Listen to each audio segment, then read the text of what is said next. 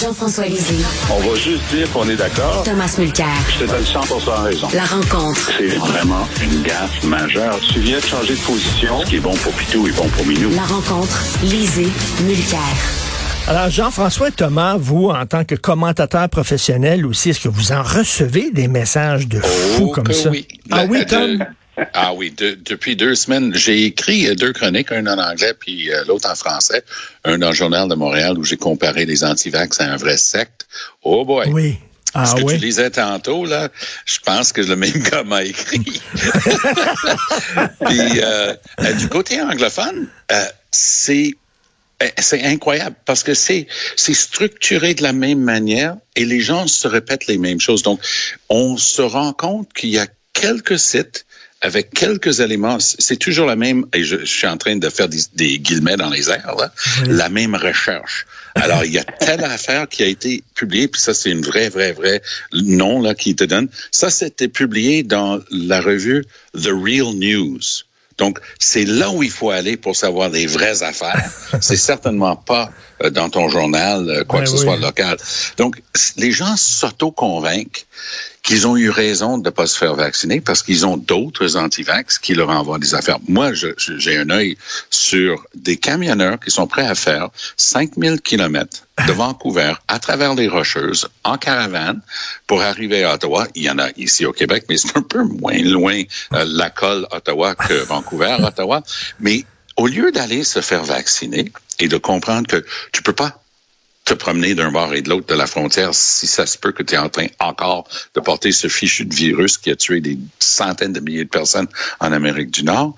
Mais ils, ils veulent rien savoir. Ils veulent leurs droits, leur liberté, puis que ce soit en anglais ou en français, à travers le pays, c'est de même.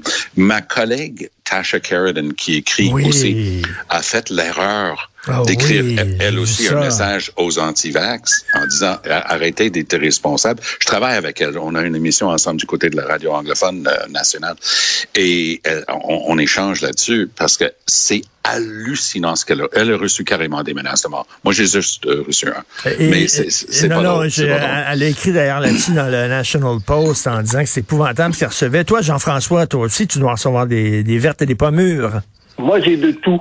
Moi, c'est très, très diversifié parce que j'ai des gens euh, qui m'envoient des textes, des, des, des vidéos, etc. Il y a des gens qui veulent, euh, disons, améliorer ma recherche. Et puis, euh, parfois, c'est intéressant. Parfois, c'est juste ce qu'on voit dans, sur Twitter. Euh, et lorsque, bon, globalement parlant, bon, je veux que les gens se vaccinent, je suis d'accord pour le passeport vaccinal, mais parfois j'ai des euh, euh, des critiques sur le fait que ça va trop vite avec euh, euh, telle mesure n'a pas été bien euh, bien validée scientifiquement. Alors j'ai beaucoup de félicitations. Alors Oh. une semaine j'ai des félicitations, une semaine euh, j'ai des- j'ai des menaces ou des ou des insultes. Alors moi je trouve que c'est assez équilibré dans, dans les.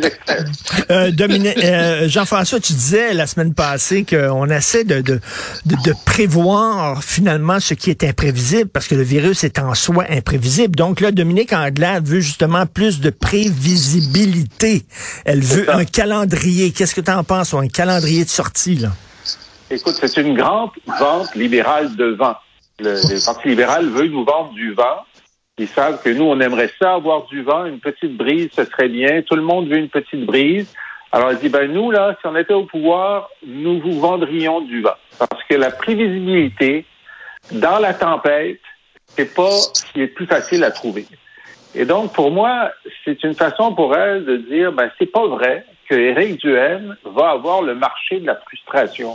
Je veux avoir une partie du marché électoral de la frustration et je vais faire semblant que si moi j'étais là, on aurait une meilleure idée de ce qui va se passer dans deux semaines.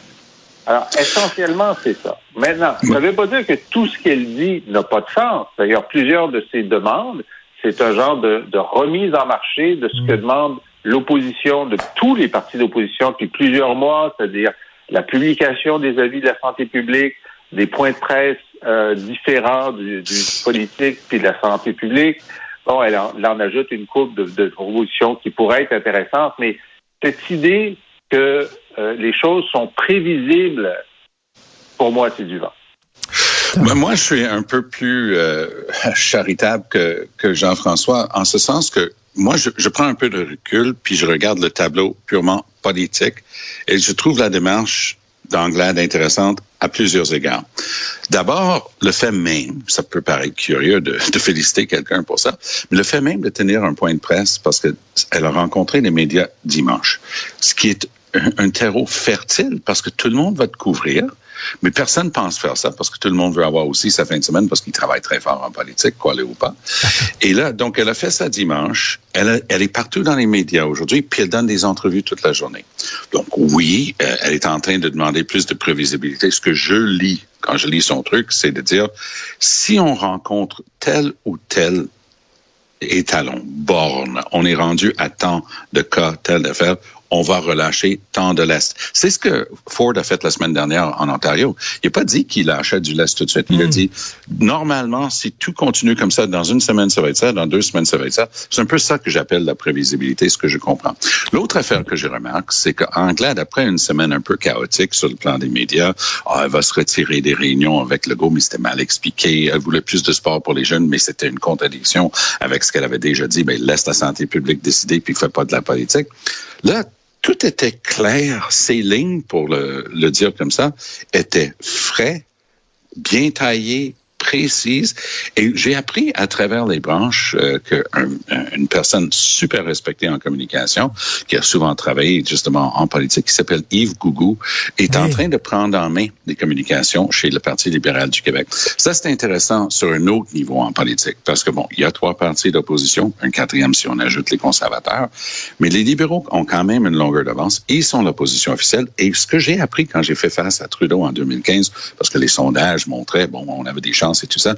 Mais ce que nous, on n'avait pas au NPD, c'était les bureaux entiers de compagnies de consultants, de communication, les bureaux d'avocats, les bureaux de comptables qui se vident pour cette bonne vieille marque de commerce libéral parce qu'ils ont des vraies chances de former un gouvernement.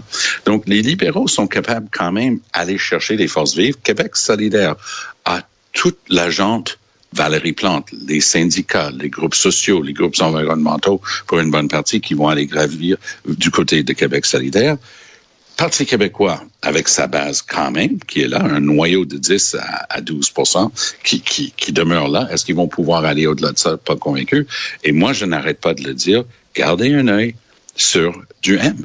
C'est, on mmh. peut penser ce qu'on veut de ces idées-là, mais ce gars-là, à mon point de vue, il s'en va chercher des sièges et c'est mmh. seulement au dépend de la CAQ dans la grande région de Québec. Euh, en terminant, euh, Jean-François, alors Ottawa a envoyé 432 millions de dollars au Québec pour assurer un retour en classe sécuritaire, entre autres par la ventilation. Eh Québec oui. a utilisé seulement 20 millions de ces 432 millions-là. Qu'est-ce que tu en penses, Jean-François? Ben, C'est-à-dire qu'ils ont utilisé toute la somme, mais ils en ont utilisé oui. seulement oui. 20 millions pour de ça, la ventilation. C'est ça. ça. Euh, et, et c'est ça la différence. Bon, ils n'étaient pas obligés d'utiliser pour la ventilation. Mais puisque c'est ce qui nous préoccupe le plus en ce moment, et puisque euh, euh, nos voisins ontariens ont massivement acheté pas des lecteurs de CO2, là, eux, ils ont dit, non, nous, on n'a même pas besoin de mesurer, on achète des échangeurs d'air. Ben oui. Ben oui. Les ben classes oui. où il n'y a pas de fenêtre. Ben Alors, oui. Tu moi, là, je vais le dire, là, puis personne n'écoute, j'espère, j'aime mieux, globalement parlant, François Legault à euh, Ford. Je l'aime mieux, Hmm. globalement parlant. Mais là-dessus, là, c'est Ford qui a raison. Ben Il fallait tout de suite acheter les échangeurs d'air et les envoyer le plus vite Mais possible oui. dans les classes. Pas besoin de mesurer l'échangeur d'air d'abord. Tom, Tom, on aurait pu les installer cet été, par exemple. Ah ben, on a eu un an et demi pour faire ça. Et, et on, on, tourne nos pouces. Et je vais faire le lien quand même avec une autre décision de la CAQ, parce que M. Legault prend goût à régner par décret. Donc, lui, c'est le boss. Qu'est-ce qu'il a fait? Il a scrappé les commissions scolaires. On peut dire tout ce qu'on veut. Il y avait une faible taux de participation aux élections, mais au moins, ils avaient leur autonomie. Legault n'aime pas ça, des gens qui ont de l'autonomie. C'est lui qui décide tout. Donc, il a mis en place une espèce de patente à gosse, mi-figue, mi-raisin. Il dicte. Les fonctionnaires à Québec rêvent de ça depuis 50 ans. Scraper les commissions scolaires, c'est eux qui décident tout. This just in, est-ce que tu penses que les fonds fonds à Québec connaissent quoi que ce soit de Montréal-Nord ou de Ville-Saint-Michel? Est-ce qu'ils connaissent les, les, les, endroits, les écoles? Rien du tout. Donc, Legault a fait une erreur de base. Puis quand j'ai écouté Stephen Lecce il y a deux semaines, le ministre de l'Éducation de l'Ontario, il donnait des chiffres qui sont dans les journaux aujourd'hui. Je n'en revenais pas. Je me suis dit, c'est pas possible qu'ils ont fait tout ça. Mais pendant 18 mois, ils n'ont pas arrêté d'installer des échangeurs d'air, des mmh. systèmes de purification et ainsi de suite. J'ai hâte de voir parce qu'il va avoir une, une, enquête publique sur la gestion de la pandémie, n'est-ce pas, Jean-François? Et j'ai hâte de voir. As-tu la date? J'ai hâte de voir quand, quand ben avant, avant, avant, la fin du printemps. Et euh, il, il, va avoir à un moment donné une manière objective, parce que la science, ça existe, la science sociale, ça existe, puis des manières de mesurer les chiffres, ça existe. On va comparer ce qui s'est passé dans les écoles en Ontario puis au Québec. Puis là, ça va être intéressant de voir si c'était une si bonne idée que ça de scraper les commissions scolaires. Ah ouais, ouais, ça c'est une large question. Merci beaucoup, Tom. Merci, Jean-François. À très bientôt. On se reparle demain. Bonne journée. Bye.